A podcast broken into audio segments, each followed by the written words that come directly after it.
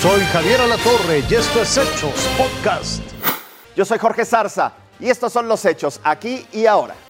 Las redes sociales llegaron a revolucionar la convivencia social. Con tan solo un clic hoy podemos viajar, podemos comunicarnos con personas de todas partes del mundo, pero no todo es bueno. Un filtro podría estar cubriendo un problema de salud mental. La tecnología avanza a pasos agigantados. La sociedad se convirtió en fiel consumidora del mundo digital. Las redes sociales transformaron la forma en la que nos comunicamos y sobre todo en la que nos comportamos. Hicieron de nuestro día a día una rutina. Amanecemos, desayunamos, comemos y hasta cenamos con el teléfono. Aunque sin duda son una gran herramienta de entretenimiento y de trabajo, puede conllevar a ciertos riesgos. Se han puesto en tendencia diversos filtros que retocan fotografías y videos de usuarios, haciéndolos lucir completamente diferentes. Como truco de magia, pueden cambiar la forma del rostro, el tono de la piel e incluso borrar cualquier imperfección. Cada que entramos a una de estas redes, es publicamos algo para tener esta aprobación, este sentido de pertenencia. Esto es lo que buscamos. Y cada like cada like que alguien le da a tu foto es un chispazo de dopamina para el que la publicó. Pero no es tan sorprendente como se escucha. Su uso puede desencadenar problemas de seguridad y autoestima al crearse estándares de belleza simplemente irreales.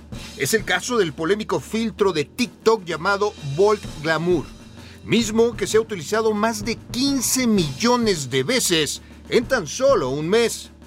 Si sumamos que vivimos con un bombardeo constante de estereotipos y cánones de belleza erróneos, imagine el impacto en la salud mental. La gente está teniendo ciertas distorsiones, distorsiones de percepción, la necesidad de aprobación, de aumento de las inseguridades, de inestabilidad emocional. En lo que más influye, por supuesto, es en la ansiedad y la depresión.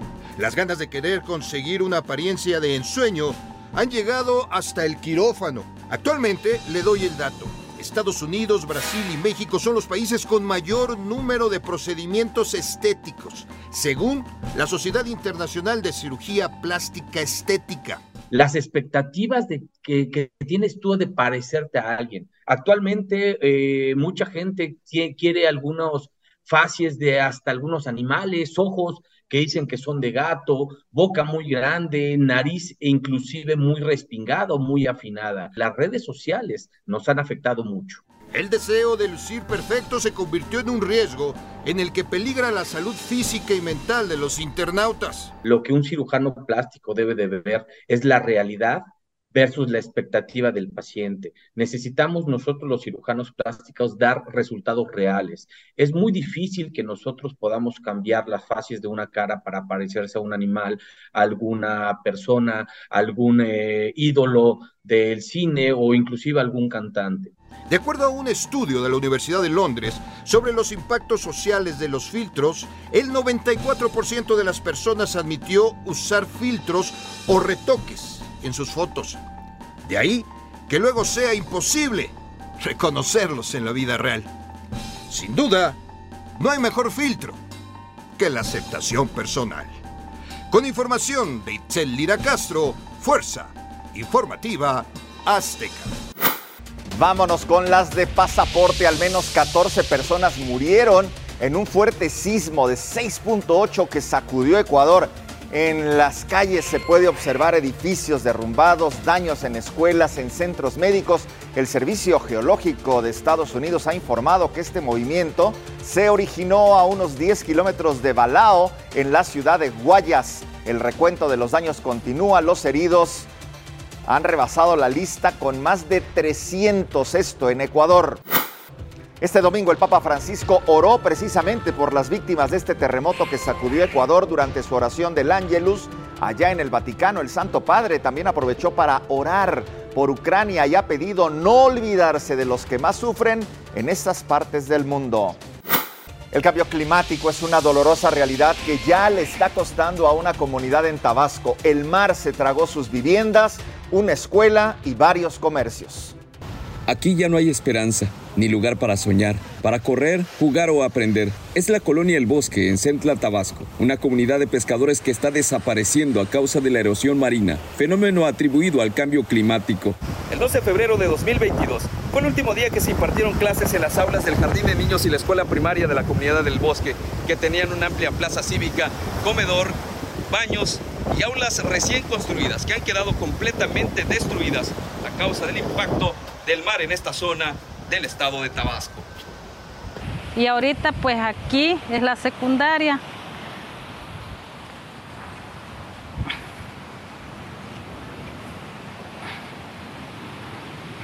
Y aquí les dan dos veces a, a los de la primaria, les dan clase y dos veces a los de la secundaria, dos días. En apenas unos años el mar devoró cuatro calles, destruyó las viviendas de casi toda la comunidad, los templos, las escuelas, los muelles y comercios. Bernardino tardó 18 años en construir su casa, hoy está en ruinas y en los últimos meses se ha cambiado tres veces. Y ya de ahí pues nos pegó un tiempo malo que temblaba la pared, nos salimos y nos fuimos a dormir en la casa de mi cuñada donde estaba allá.